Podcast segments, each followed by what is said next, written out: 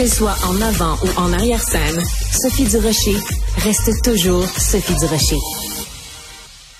C'est la une du Journal de Montréal, Journal de Québec. Euh, aujourd'hui, des banques alimentaires débordées. On est même obligé, pour la première fois en 37 ans, de refuser des demandes d'aide. Ça vous dit à quel point euh, cette question de faire l'épicerie, d'arriver à se nourrir, même si on travaille à temps plein, cette question-là est vraiment au cœur des débats en ce moment. On va parler de tout ça avec Marie-Pierre Gravel, qui est directrice adjointe de la Bouchée Généreuse. Parlez-nous un petit peu de la Bouchée Généreuse, Madame Gravel pour qu'on sache tout le monde à qui on a affaire. Bonjour, euh, l'organisme La Généreuse est dans Limoilou depuis 1996. C'est une banque alimentaire, mais c'est aussi une friperie, une épicerie communautaire et un centre d'intégration euh, et de retour au travail. D'accord. Alors récemment, euh, des collègues à nous, euh, donc à Novo, c'est important de donner le crédit là où le crédit est, est, est, dû. Mathieu Boivin donc a mis des photos, des images d'une longue, longue, longue file de gens qui attendaient pour aller chercher des, des, paniers alimentaires devant chez vous. Cette vidéo-là est devenue virale. C'est comme si ça c'était venu mettre des images sur un problème réel. Vous, vous vivez au quotidien avec des fils et des fils de gens qui ont besoin de vos services? Exactement. Chaque jeudi, depuis environ le mois de mars, euh, c'est minimum 1000 familles qui viennent chercher un panier alimentaire. Euh, c'est sûr qu'on est au centre-ville, fait qu'il y a beaucoup de familles, mais c'est quand même 3000 familles qui sont dans le besoin. C'est pas juste des familles, on va dire, euh, c'est le typique des gens qui sont sur l'aide sociale ou qui ont une infirmité. C'est des nouveaux arrivants, c'est des familles, c'est des étudiants, c'est des personnes âgées qui à la pension de retraite suffit plus à se nourrir. Les loyers sont chers, la nourriture est chère. Fait c'est des gens qui sont à côté ou que pour être capable de survivre, ben ils décident qu'une fois par semaine, une, une fois ou deux semaines, une fois par mois, vont dans une banque alimentaire pour être capable de payer le loyer. Êtes-vous capable de suffire à la demande, Madame Gravel? Euh, en ce moment, on, par, par miracle, on est capable de suffire à la demande avec nos donateurs, mais c'est sûr qu'à chaque fois, on se dit, oh là, la limite, ça va être tant de paniers, on la dépasse, on est capable, mais c'est quand qu'on sera plus capable. On, déjà que c'est difficile pour nous, on a des locaux qui sont désuets.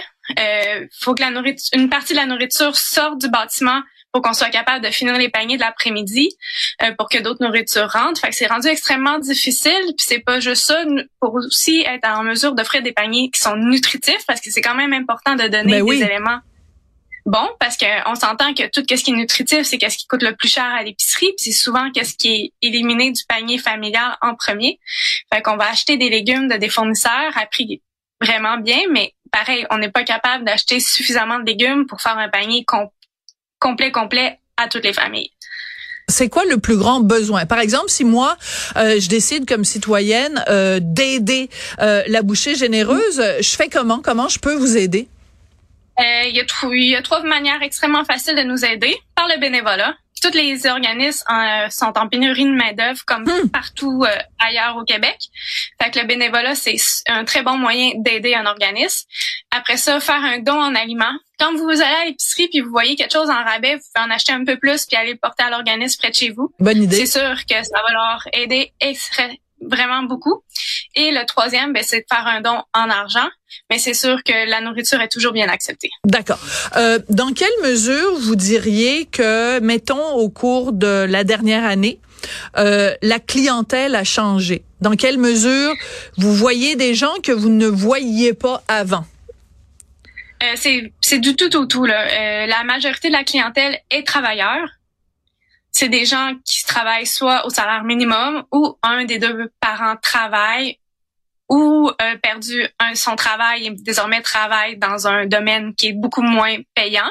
Fait que c'est des gens qui sont plus capables d'arriver. Euh, je dirais qu'on on a une hausse de 30% de la clientèle travaillante dans les banques alimentaires et on a un nouveau aussi des nouveaux gens qui sont les jeunes, les jeunes qui sont à l'école. OK. Qui sont plus capables de subvenir à leurs besoins parce que les loyers proches des universités, proches des cégeps, ben on le sait, c'est difficile à trouver. Fait que les propriétaires les louent à des prix ridicules. Fait que ces jeunes-là ont de la misère à, après ça, payer l'épicerie et payer les autres factures.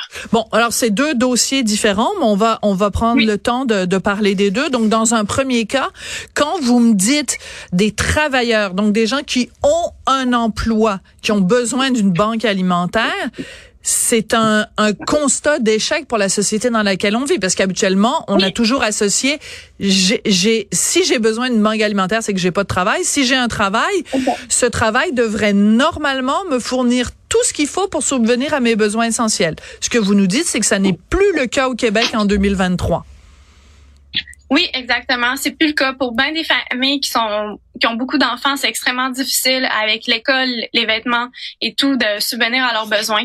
Puis aussi avec les hypothèques qui ont monté, oui, ça se peut que la personne ait une voiture, une maison, mais si il y a trois ans son mode de vie fonctionnait, aujourd'hui hmm. le, même salaire, ça fonctionne plus. C'est sûr qu'ils font des qu'ils coupent à un moment donné, en tant que famille, t'as beau couper, couper, couper partout, tu peux plus couper dans la nourriture. Je comprends. Euh, maintenant, le deuxième euh, aspect du dossier que vous soulevez avec nous, des étudiants habituellement, euh, mettons, bah, tu on est tous, on a tous été étudiants, pour manger du craft dinner, puis on se préparait du spaghetti au beurre parce que c'est la seule chose qu'on avait euh, les moyens de se payer, mais il y avait toujours, en général, un papa, une maman, un oncle, une quelqu'un qui pouvait nous aider. Ce que vous nous dites, c'est même cette clientèle-là aujourd'hui, elle n'arrive pas et c'est à cause des loyers. Ben, c'est une des une des raisons. Je crois que c'est une augmentation du coût de la vie en général. Ouais. Mais ce qui, ce que les jeunes disent le plus, c'est les loyers. Euh, c'est pratiquement une plus de 50% de leur revenu qui ça va devrait juste pas. à. Ouais, ça, devrait, devrait pas. Ça devrait être environ 30%. Voilà, exactement. C'est le chiffre magique. Enfin, ça fait des années qu'en économie sociale, on dit normalement le, le loyer ne devrait pas en, euh, prendre plus que 30% de vos revenus. Si on est rendu à des 50% en effet, il faut couper. Et c'est terrible de couper dans, dans l'alimentation. Euh, est-ce que vous voyez beaucoup de détresse? C'est-à-dire que c'est pas un, geste anodin quand même. Faire la file, aller chercher de, de, de, la nourriture dans une banque alimentaire, c'est quelque chose qu'on associe à quelqu'un qui est en détresse. Est-ce que vous la sentez, cette détresse psychologique? Euh, oui, on, la sent énormément au téléphone. On la, on la sent aussi dans la file. Euh, on a beaucoup de gens qui regardent le sol, qui ont de la difficulté à se présenter. Que eux, tu sais, ça fait peut-être un, un ou deux mois qu'ils auraient dû venir pour se nourrir, mais l'orgueil, le fait de se sentir euh, en fait une sous-classe sociale parce qu'on va dans une banque alimentaire, c'est extrêmement difficile pour beaucoup de gens. Ça ne mm. devrait pas l'être. Moi, je trouve que c'est une force d'être capable d'aller chercher de l'aide. Absolument. Mais il y a beaucoup, il y a beaucoup de gens qui trouvent ça extrêmement difficile de se présenter. Je vous sens émue, Madame Gravel, et, et c'est en effet émouvant parce que quand on voit des scènes comme ça, on se dit ben coudon, je veux pas faire de rappel historique, mais tu sais en 1929, on voyait ça des gens, tu sais pendant la quand il y a eu le crash de la bourse ou que il y a eu des, des pays où il y avait de l'hyperinflation, euh, c'est pas c'est pas une belle période, mais en même temps, j'imagine qu'il y a aussi des belles histoires, c'est-à-dire qu'il y a aussi une solidarité humaine, il y a des gens qui viennent vous donner des sous, qui viennent vous porter de la nourriture, qui viennent faire du bénévolat. Donc c'est aussi euh, un message qui est porteur d'espoir aujourd'hui que vous nous donnez. Oui, euh, la population est extrêmement généreuse, mais c'est ça, la, les gens sont généreux, ceux qui, on dirait que durant la pandémie, la plupart des gens ont compris que ça peut aussi arriver à leurs voisins. Hmm. Ils ont vu des gens perdre des choses. Ils ont vu des compagnies fermées qui roulaient quand même bien. Fait qu'on a dirait que socialement, on a pris le Québec une prise de conscience sur la pauvreté. Ça peut arriver à n'importe qui. C'est pas parce que n'importe quelle condition peut t'amener à avoir un moment plus difficile dans ta vie. Euh, heureusement, on a beaucoup de donateurs, on a beaucoup euh, de bénévoles, mais c'est insuffisant en ce moment pour toutes les banques alimentaires. il va falloir aller plus loin, je crois, que la, la population pour régler le problème. Absolument. Ben écoutez, merci d'avoir euh, tiré sur cette sonnette euh, d'alarme. Marie-Pierre Gravel, vous êtes directrice adjointe de La Bouchée Généreuse. C'est un très beau nom. Et en effet, euh, soyons généreux avec vos, vos organismes. Et puis c'est pas, tu sais, habituellement on en parle dans le